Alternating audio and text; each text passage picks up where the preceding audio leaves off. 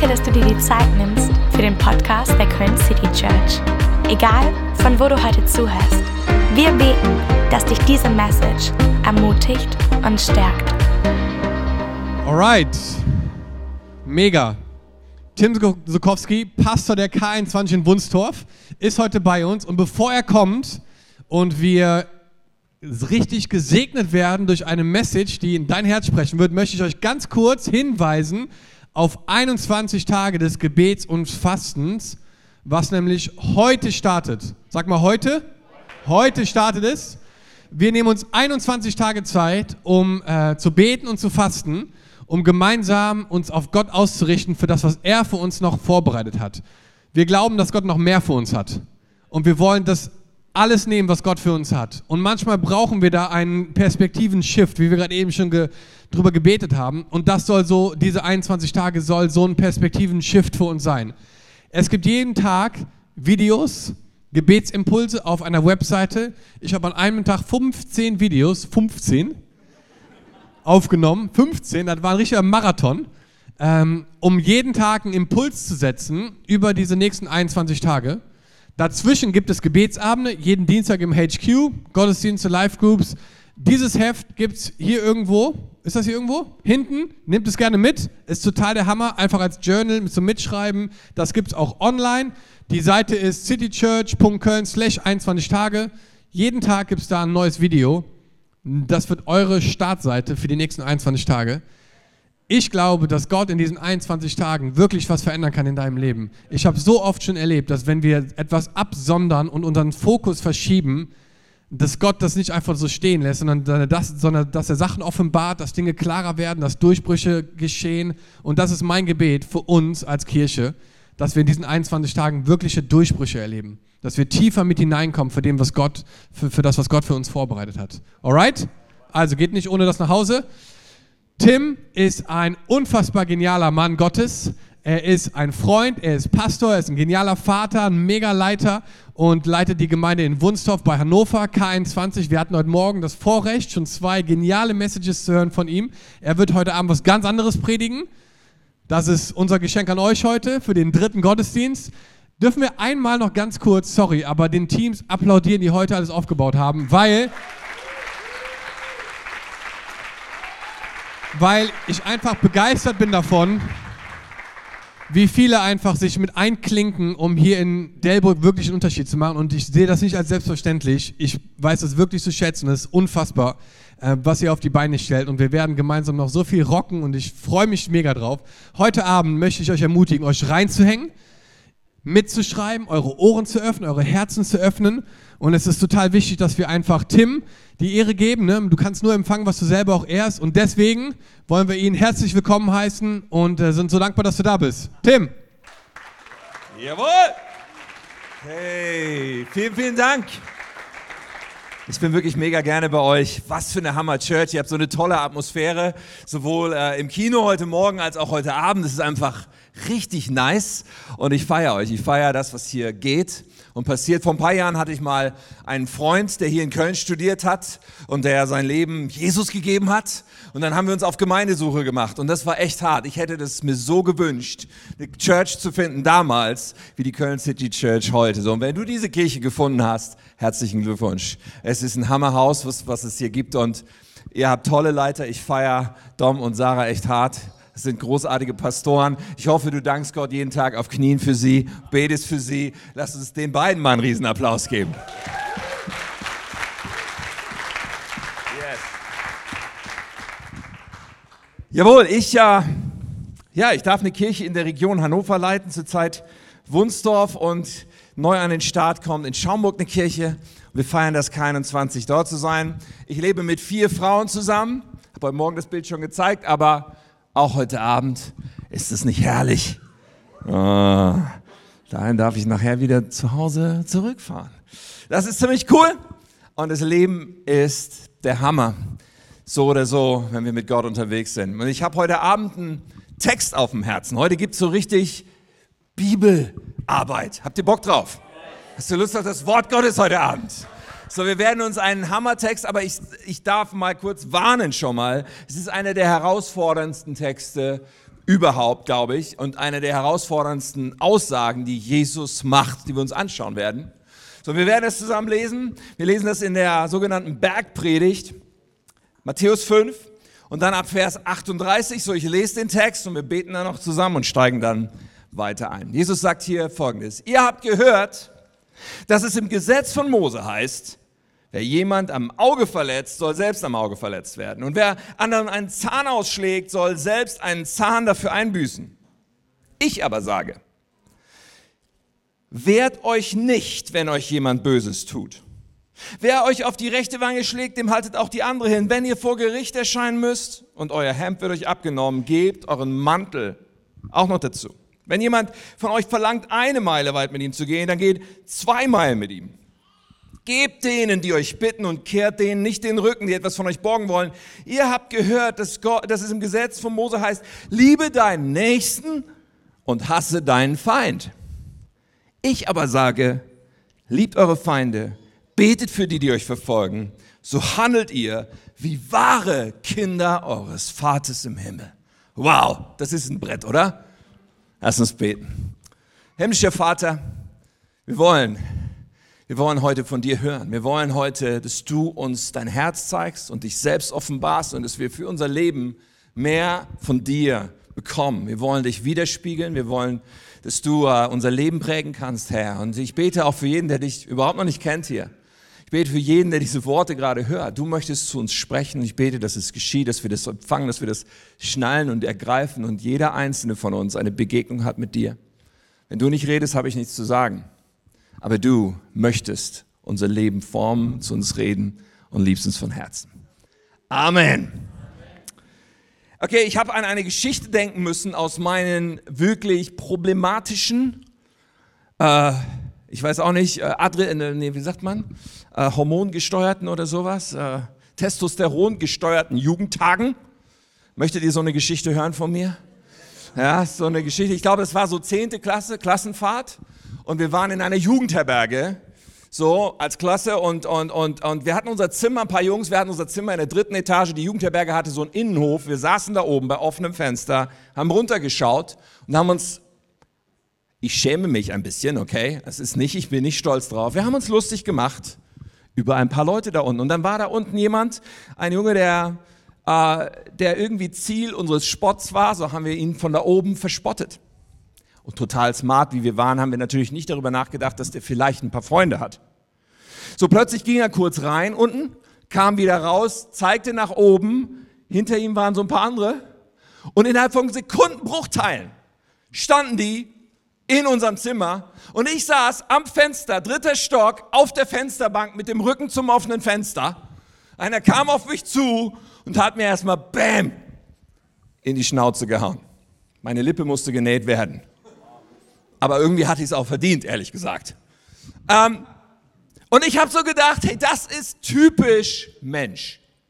Die typisch menschliche Reaktion darauf, dass uns irgendjemand was Negatives tut, ist, Eskalation. Du beleidigst mich, ich hau dir aufs Maul. Ja, und dann kommt dein Bruder und hackt mir die Hand ab, weswegen mein Bruder kommt und dich umbringt. Daraufhin kommt deine Familie und tötet meine Familie. Dann wird mein Dorf kommen und dein Dorf niederbrennen. Daraufhin wird dein Land kommen und mein Land platt machen. Eskalation.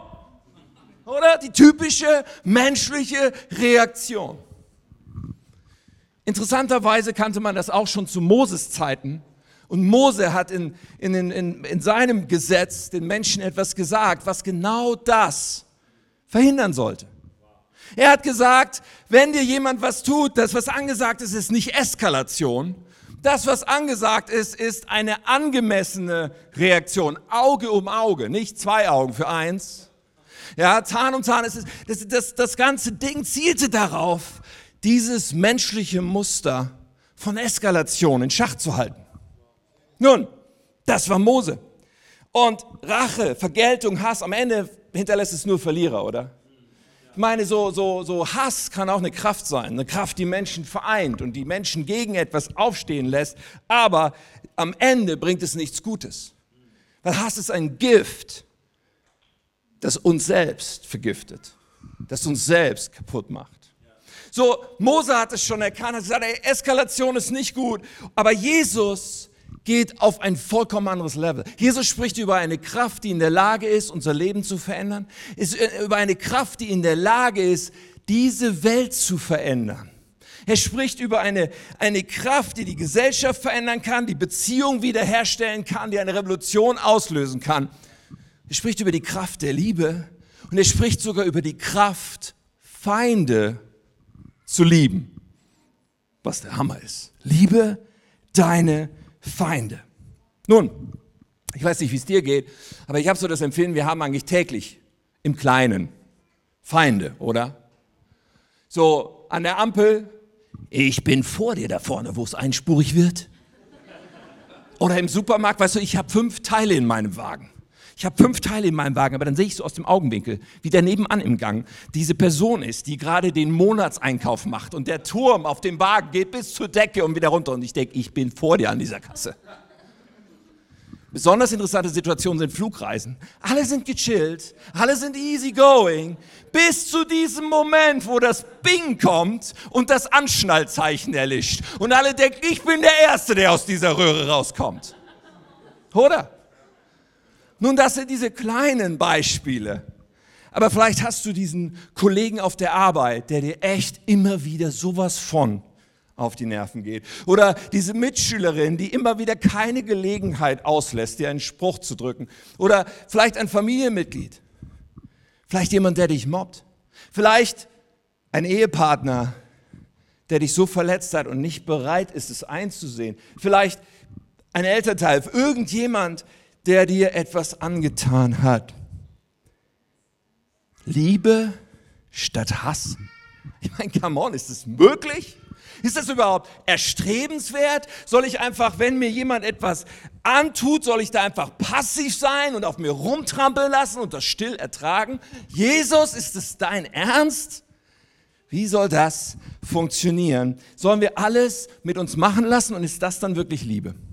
So das, was wir heute sehen werden, wenn wir uns mit diesem Text von Jesus beschäftigen, ich gebe schon einen, kleine, einen kleinen Spoiler darauf, was wir heute sehen werden, ist, dass Jesus von etwas anderem spricht. Jesus spricht von einem dritten Weg. Der erste Weg wäre Zurückschlagen, Eskalation, Rache. Der zweite Weg ist, ich ertrage es einfach passiv, ich schluck's runter, ich lasse es über mich ergehen. Aber Jesus redet hier über etwas anderes. Und das werden wir zusammen entdecken. Und ich glaube, das wird ein spannender Abend. Der dritte Weg. Schauen wir uns das an. Und dieser dritte Weg, über den Jesus redet, ja, es ist ein Weg, der gewaltlos ist, aber es ist ein aufrechter Weg. Gehen wir nochmal in Vers 39 rein von diesem Abschnitt. Dort heißt es, ich aber sage, wehrt euch nicht, wenn euch jemand Böses tut. Bis hierhin klingt es noch ziemlich passiv. Es klingt nach, okay, jemand haut dich und du machst einfach gar nichts. Aber dann, dieser nächste Satz ist hochinteressant. Jesus sagt nämlich, wer dich auf die rechte, euch auf die rechte Wange schlägt, dem haltet auch die andere hin. Nun, jetzt müssen wir mal kurz überlegen, was das hier heißt. Und ich brauche, um das zu demonstrieren, eine Person, die mir freiwillig hilft, die ich jetzt ganz freiwillig aussuche. Ich würde mal sagen, Robert, du bist ja mein Freiwilliger heute Abend. Du kommst einfach mal zu mir. Ja, Applaus für Robert. Dankeschön. Danke, genau so brauche ich einfach so stehen. Pass auf, Robert ist mein Feind, aber nur äh, theoretisch, also nicht wirklich, wisst ihr, einfach nur zu Demonstrationszwecken. Aber jetzt überlegt ihr, ich bin jetzt derjenige, der Robert auf die rechte Wange schlägt, aber ich bin Rechtshänder wie die meisten Menschen. Überhaupt war die rechte Hand die Hand, mit der man geschlagen hat. Die linke war für andere körperhygienische Zwecke reserviert. So, wenn ich nun mit meiner rechten Hand Robert auf seine rechte Wange schlagen will, dann kann ich ihn gar nicht mit der Faust schlagen oder mit einer Ohrfeige, weil die rechte Wange ist diese hier. Der Schlag, von dem Jesus hier spricht, ist so ein Schlag. Der Schlag mit dem Handrücken. Und dieser Schlag, was jedem Zuhörer von Jesus in der Zeit, in der Jesus lebte, klar war, dieser Schlag mit dem Handrücken ist kein Schlag, der dazu dienen sollte, ihm weh zu tun. Dieser Schlag mit dem Handrücken ist ein Schlag, der bedeutet, ich erniedrige dich, ich schaue auf dich runter, ich stehe über dir. Es war ein Schlag, wie man einen Sklaven geschlagen hätte. Es war ein Schlag der Verachtung. Und das, ihr Lieben, bringt ein völlig anderes Licht auf die Reaktion von Robert.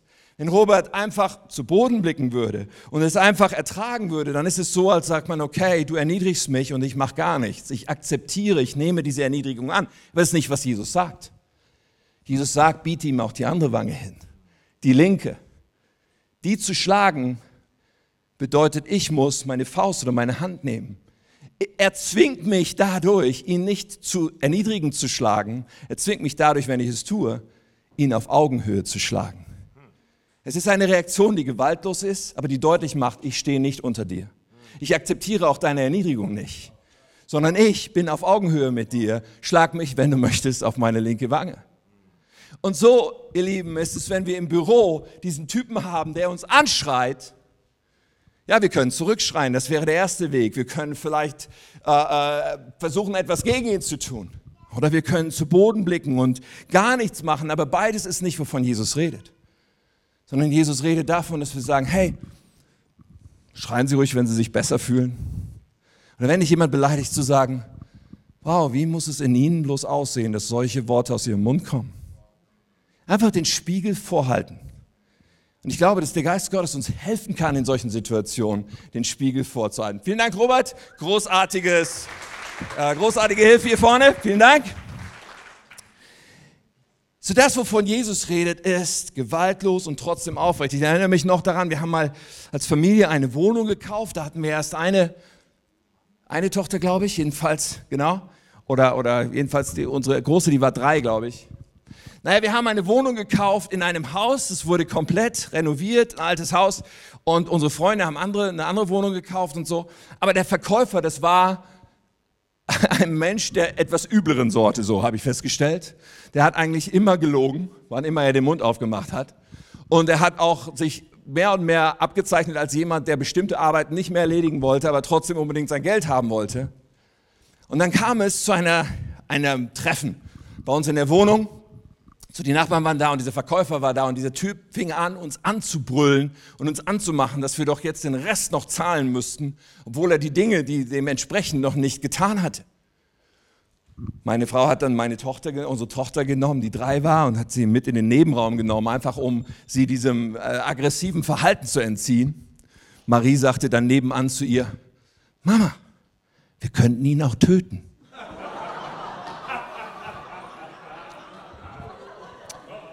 Wir haben uns anders entschieden.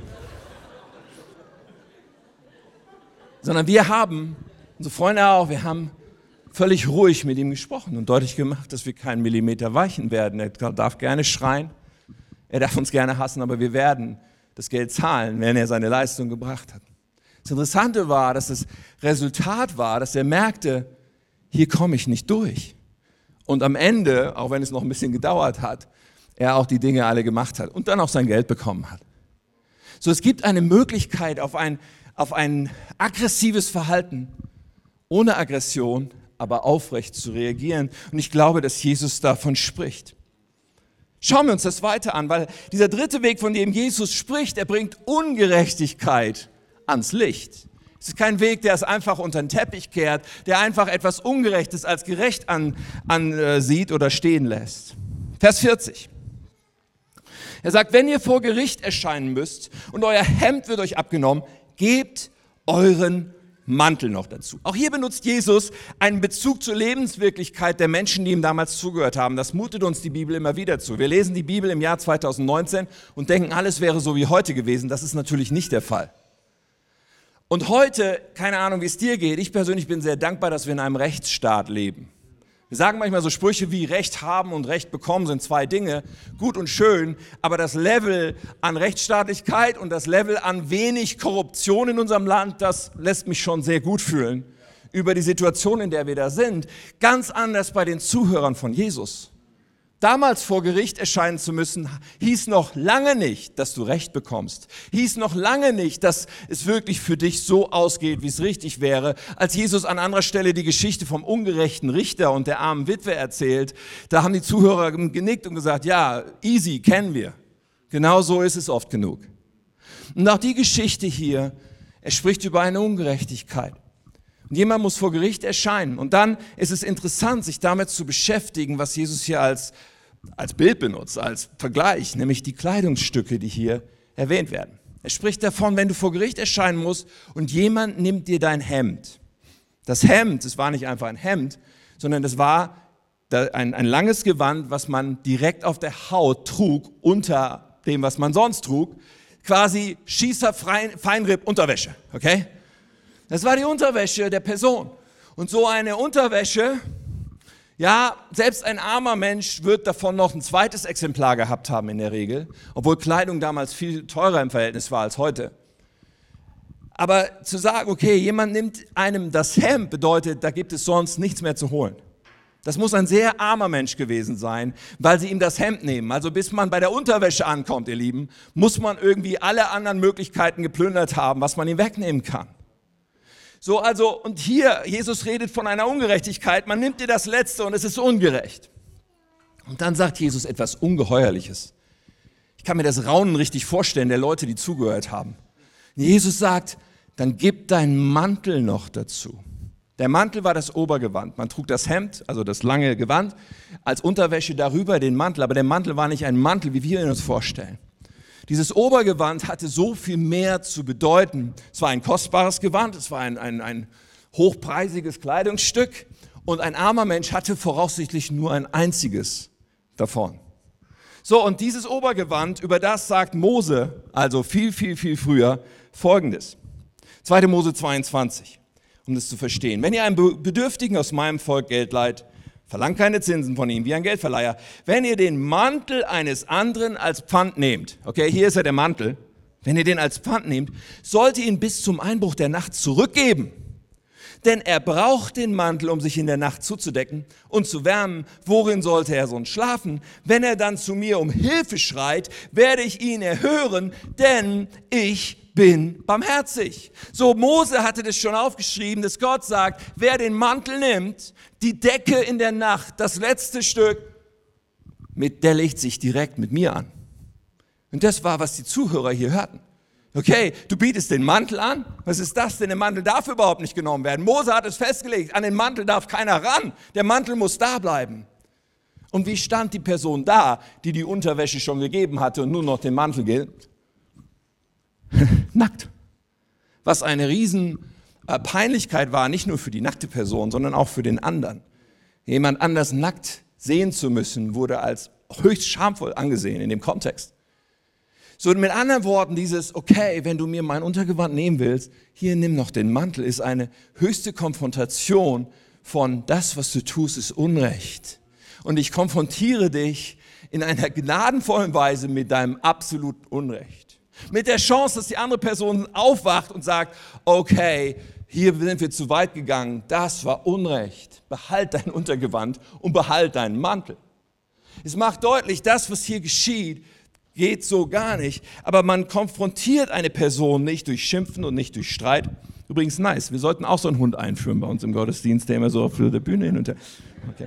Aber das nur nebenbei. Ähm, also wenn wir auf die Ungerechtigkeit, die uns ange, äh, angetan wird, mit extremer Großzügigkeit reagieren, dann besteht die Chance, dass der andere aufwacht.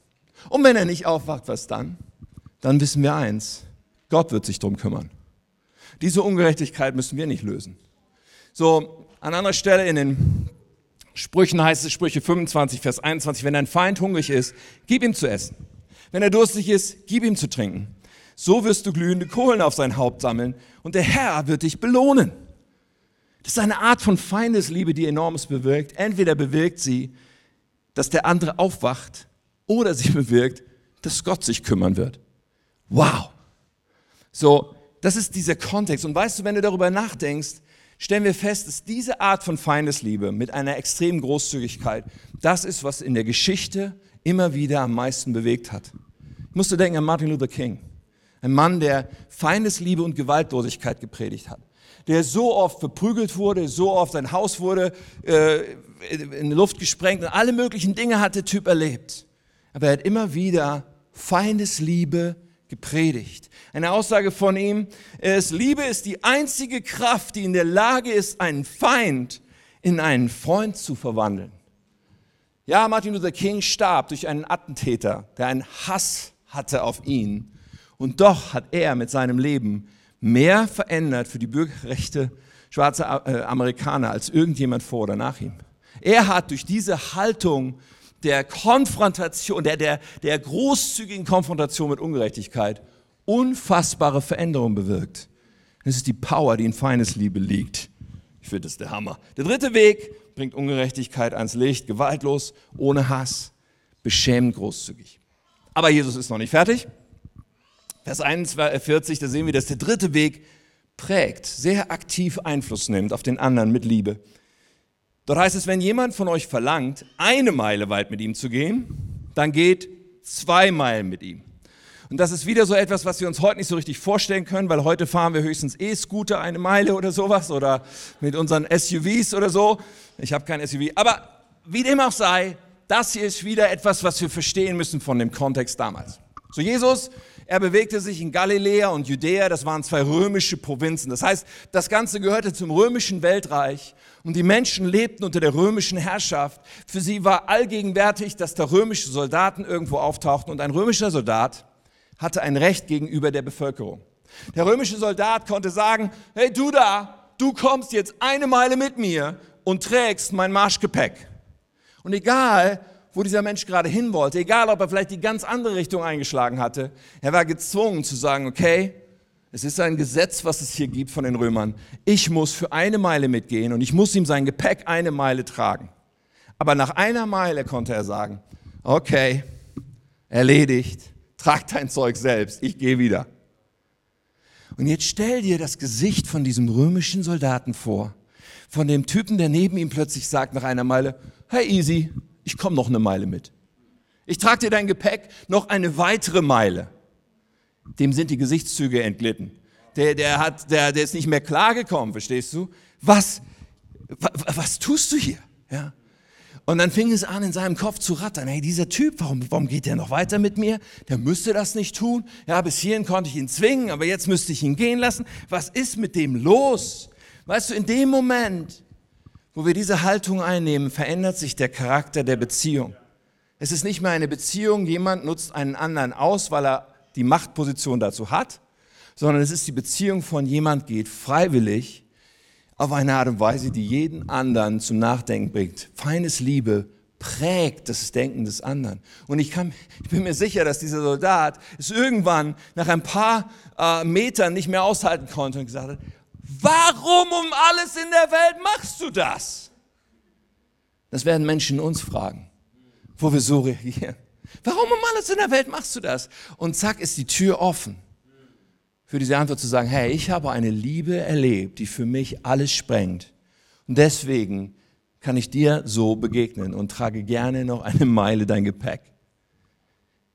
Es öffnet Türen dafür, Menschen mit der Liebe Gottes zu prägen und das Leben von anderen zu beeinflussen. Und das ist Realität und das ist etwas, was funktioniert. Ich meine, erschütternden Bericht äh, mal gelesen über einen Amoklauf in Amerika. Wir hören sowas leider ja viel zu häufig, aber dieser Amoklauf hat stattgefunden in Charleston in einer Kirche. Eine Kirche, die hauptsächlich von, von Schwarzen besucht wurde oder besucht wird und ein weißer rassistischer Amerikaner, Dylan Roof hieß er, 2015 war das. Er ist in eine Gebetsstunde in diese Kirche reingelaufen und hat wahllos um sich geschossen und Menschen ermordet zwischen 26 Jahren und 87 Jahren Alter, äh, neun Menschen ermordet, den Pastor, verschiedene andere Leute. Und er wurde sehr schnell gefasst und dann vor Gericht gestellt. Und vor Gericht waren dann auch viele der Angehörigen, die Menschen verloren hatten. Angehörige, die auch zu dieser Kirche gehörten. Und er stand vor Gericht, er ließ raushängen, was sein Motiv war. Er wollte eigentlich, dass, dass da ein, ein Rassenkrieg sozusagen angezettelt wird und dass die Menschen aufeinander losgehen, was ihm nicht gelungen ist. Denn die Menschen in dieser Kirche, sie haben zu ihm gesagt, auch Menschen, die ihre Schwester, ihre Tochter verloren haben, haben gesagt, ich vergebe dir. Ich glaube, dass du umkehren musst und dass Gott auch dein Leben verändern kann. Aber ich will dir sagen, ich hasse dich nicht und ich vergebe dir. Und das ist durch die Medien gegangen. Das ist Liebe, das ist Feindesliebe, die etwas in Bewegung bringt, die etwas zum Nachdenken bringt, weil es absolut gegen unser menschliches Naturell ist.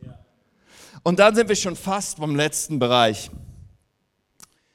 Weil bis jetzt können wir sagen, wow, wie soll das alles funktionieren? Wie sollen wir das nur schaffen?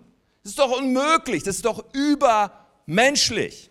Jesus sagt noch etwas, Vers 44. Ich aber sage, liebt eure Feinde, betet für die, die euch verfolgen. Und hier gibt uns Jesus diesen entscheidenden Schlüssel. Jesus redet plötzlich vom Gebet. Jesus redet plötzlich, dass wir in Situationen, wo uns jemand schlägt, in Situationen, wo uns jemand ungerecht behandelt, in Situationen, wo uns jemand hasst, den Reflex einbauen zu sagen, ich bete für diesen Menschen. Und das, ihr Lieben, öffnet die Tür dafür, dass wir die Kraft bekommen, die Person zu lieben. Das öffnet die Tür dafür, dass wir eine andere Perspektive für die Person bekommen. Dass du vielleicht deinen Chef nicht mehr als den Tyrannen nur siehst, sondern plötzlich merkst, was ihn vielleicht in seinem Leben geprägt hat und gemacht hat zu dem, wer er jetzt ist. Und du fängst an, ein Bedauern und ein, ein Mitgefühl zu entwickeln für den Menschen, der sich so unmöglich verhält. Die, diese, diese, dieser Schritt zu sagen, ich will nicht zurückschlagen, sondern ich will erstmal beten für diesen Menschen, ist das, was den Unterschied macht und was es öffnet, die Tür öffnet dafür, dass wir anders damit umgehen können. Entscheidend ist, dass wir Gottes Sicht bekommen für die Person. Und nur mit Gebet ist das möglich, dass wir an dem Punkt ankommen zu sagen, ich wünsche dem schlimmsten Menschen das Bestmögliche. Was gegen, gegen jede Intuition ist. Betet für die, die euch hassen, die euch verfolgen. Und das ist, ihr Lieben, das, was Jesus Christus selbst gemacht hat.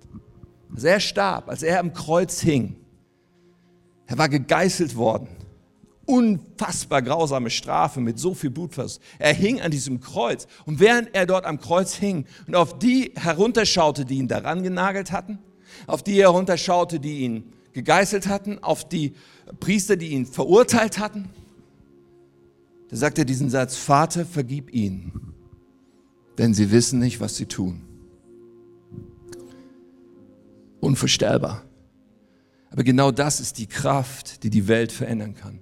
Genau das ist die Kraft, die Beziehung wiederherstellen kann. Genau das ist die Kraft, die aus deinen Feinden deine Freunde machen kann. Genau das ist die Kraft, durch die Gott in dieser Welt etwas verändern möchte, durch uns, wenn wir uns entscheiden zu beten, wenn wir uns entscheiden zu sagen, Jesus, ich will mich öffnen dafür, dass du mir Liebe gibst für meine Feinde.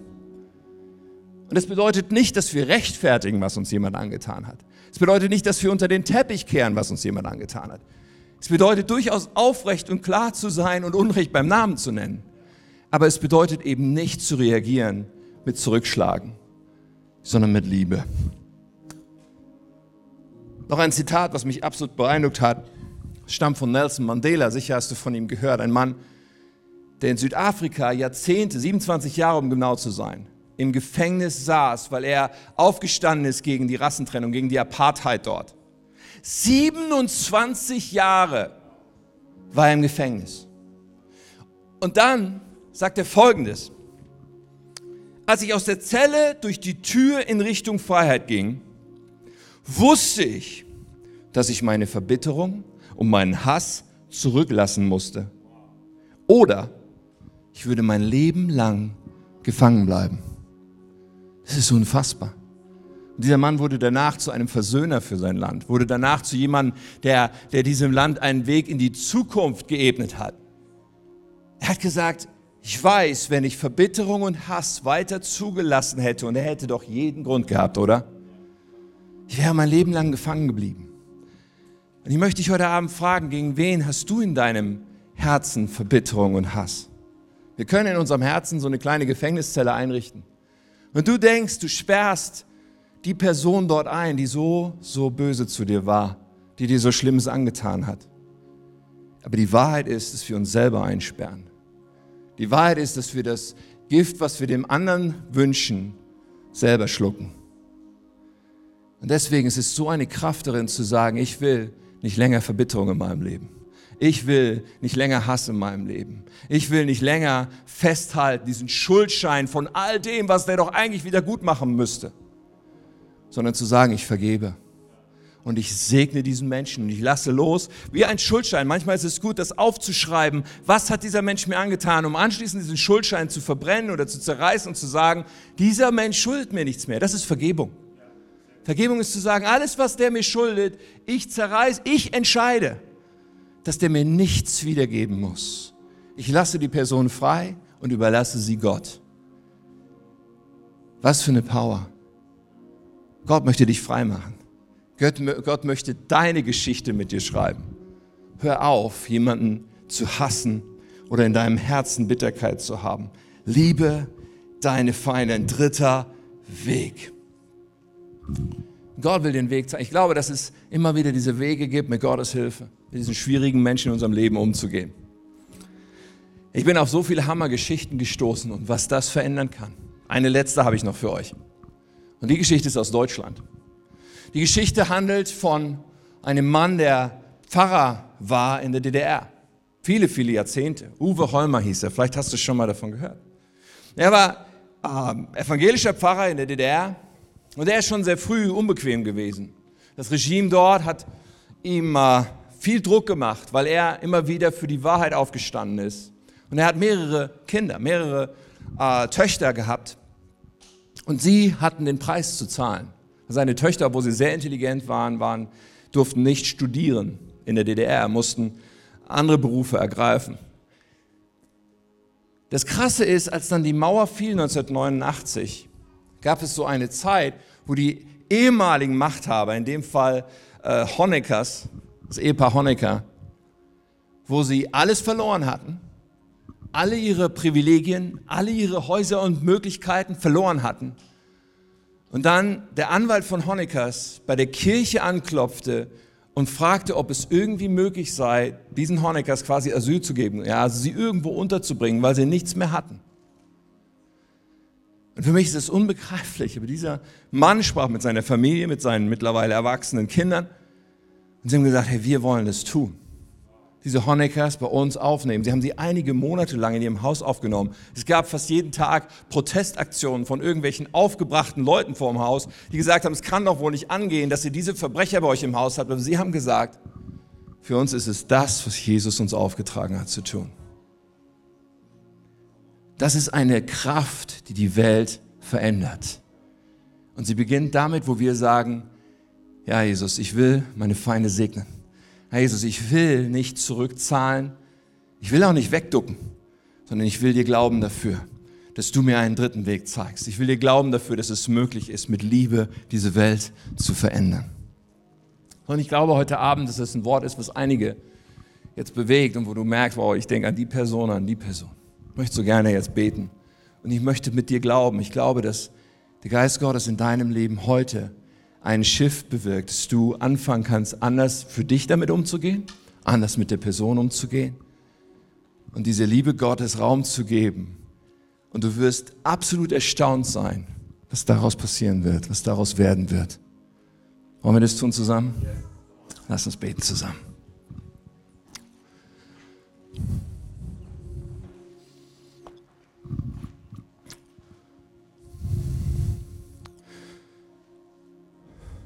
Lieber Herr Jesus, wir, wir strecken uns aus zu deiner Liebe.